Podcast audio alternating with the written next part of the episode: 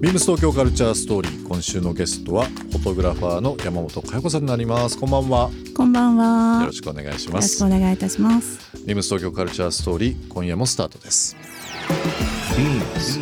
Beams. Beams. Beams Tokyo Culture Story. Beams Tokyo Culture Story. This program is brought to you by Beams. Beams. ありとあらゆるものをミックスして自分たちらしく楽しむ。それぞれの時代を生きる若者たちが形作る東京のカルチャー。Beams. 東京カルチャーストーリー。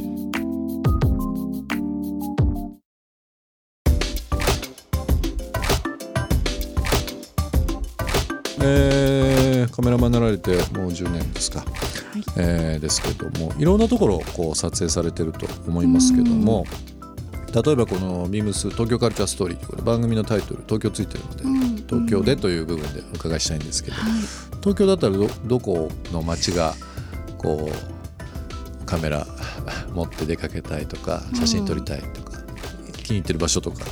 なんかまあ都市開発でどんどんと古いものはね少なくなってきちゃっているんですけど、やっぱり東側、うん。東東京はまだいろいろと昭和が残ってうんて、うんうん。好きですね。なんかまあ浅草とかベタなところで言うとなんか、はやっぱり面白いし、なんかうん東側好きですね。あとはまあこっちの都心の方だったら原宿とか歌舞伎町とかなんかうん特色というか濃いとこ濃い街うん。がやっぱり面白いかな。歌舞伎町とかだとやっぱりねそのネオンとか、うんまあ、看板一つにしても、うん。統一感がないようだけどこう引いてみるとすっごいははまってるというかね、うんうんうんかっこいいですね。舞伎町というものになりますしね、うんうんなんかこう今原宿って、えーお話しいただきましたけど僕今原宿なんですよ。でお住まい。あのいやそう事務所だから。で働いてる場所が原宿でもう二十数年いますから、原宿もね本当に面白いんですよ。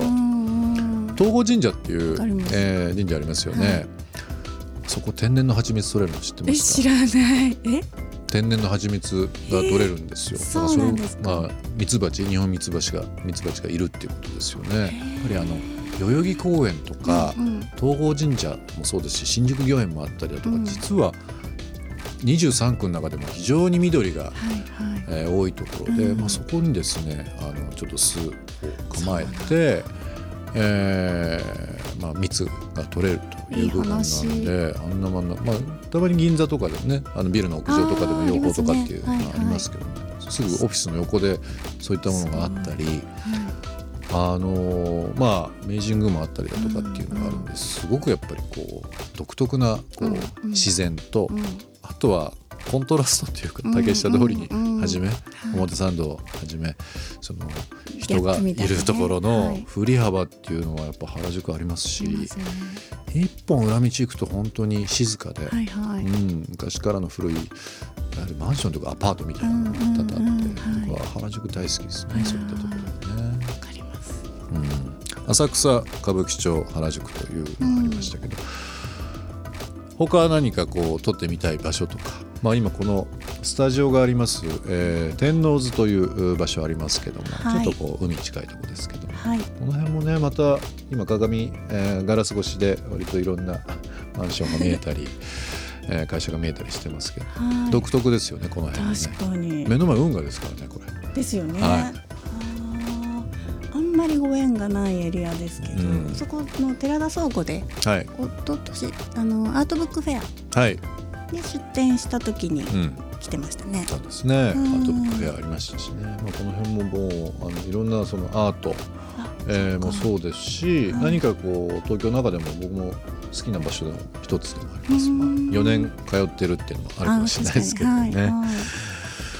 まあでも今東側東京のあのーそうですね。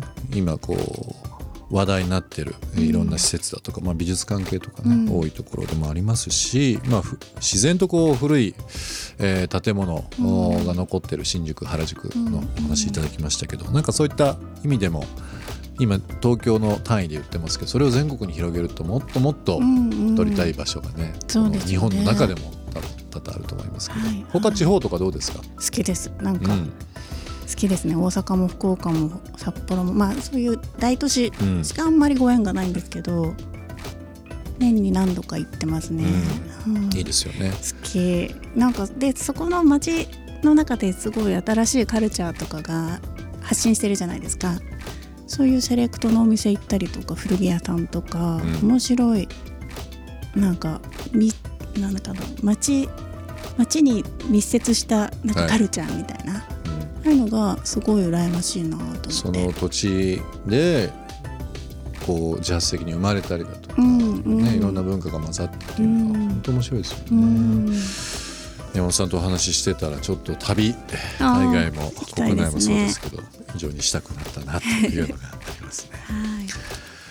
はいえーこれからですね、えーカメラマンとして表現したいことあの行きたい国場所おいろいろお伺いしましたけども例えばその場所以外に撮りたいものうんまあ撮りたい方これから多分世の中多分いろんなスタンダードが変わり、んうん。えー価値観もうん変わってくる中で被写体をこう捉える中でも多分いろいろ山本さんの中でも考えも出てくるかと思いますけど。か、まあ、もちろんいろいろな欲が引き続きあるんですけど、うん。なんかすごくシンプルあのシンプルでナチュラルで優しいみたいなうん。ものを表現したいというか撮りたいかな、あの人物なんですけど、うん。なんか今回のコロナを経てとなんか本当シンプルになってますね考えが。だから自然光で撮りたいし。うん。なんか作り込んだものとかは今あんまり取りたい欲がなくって、そうそういうのを取っていきたいなって思うし、まあ、でもあのいろんな人にお会いしたいことおいお会いしたい人はいっぱいいてもちろん安藤サクラさんとかね、うん。撮らせてもらえたらそんな機会があったらいいなと思うし。ね。人物ってね、うん。なんか輝いてる女性みたいなうん。人に、なんだろう徹子さんとか徹子さん。うんうん。なんか気になる人ラブリーさんとか、いろいろ、うん、発信されてて、うんまあ、輝いてる美しい女性みたいな人の、まあ、撮りたいしお話が伺いたいって感じかな。やっぱりこうお仕事で単純に被写体撮るというだけではなくてこう言葉をうん。交わして、うんうん。ねお話ししてから、ん。まあ、その時でもまだ後日は構いませんけど、うん。撮るとやっぱ違ったりとかするんですかね？あると思います、ううん。んなんかまあ関係性も変わるだろうし、うん、そうでしょううね。ん。入りますね。あのこれからのまあ今までの作品はもちろんそうですけどこれからのこの社会が変わって価値観が変わった中での山本さんの今お話しいただきましたこと、えーぜひぜひちょっと楽しみにしていきたいなと思います。頑張ります。リスナーの方がこう情報とか、いえー知りたいなっていう時はインスタグラムタですかね。ツイッターはい。インスタグラムインスタですかね。はいはい。ぜひご覧いただきたいなと思います。えービームス東京カルチャーストーリー、えー今週はですねえーカメラマンの山本佳代子さんにお越しいただきました一週間どうもありがとうございありがましたとうございました。ビームス東京カルチャーストーリー。ゲストにもプレゼントしました。番組ステッカーをリスナー1名様にもプレゼント。ツイッターでインター FM897 のアカウントをフォロー。プレゼントツイートをリツイートするだけでご応募できます。また番組への感想は「ハッシュタグビームス897」「ハッシュタグビームス東京カルチャーストーリー」をつけてつぶやいてください。もう一度お聞きになりたい方はラジコラジオクラウドでチェックできますビームス東京カルチャーストーリー来週もお楽しみにビームセーフ新宿の久野良太郎です。お店ではビジュアルマーチャンダイジングの業務を担当しており、お客様が商品を見やすく、購入しやすい売り場作りを目指しています。ご来店いただいたお客様に楽しく、気持ちよくお買い物をしていただけるように、一人一人に寄り添ってご提案させていただきますので、皆様ぜひビームセーフ新宿にいらしてください。beams 東京カルチャーストーリー Beams Tokyo Culture Story. This program was brought to you by Beams.